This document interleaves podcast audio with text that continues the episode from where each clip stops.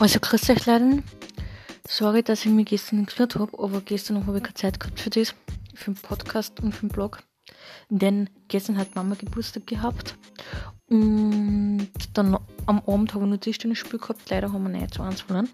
Aber ich habe ein Spiel gewonnen, also mir ist relativ gut gegangen. Und ja, und dann war es heute ein ganz normaler Arbeitstag. Wirklich ganz normal. Nach der Arbeit bin ich eigentlich gleich heimgefahren mich entspannt. Und jetzt dort ähm, werde ich nun den restlichen Abend genießen. Und dann hast es einfach positiv denken und morgen ist schon wieder Freitag. Das heißt, morgen am Nachmittag ist schon wieder Wochenende und Wochenende, das ist gut. Ja, das ist sehr gut und das ist sehr positiv.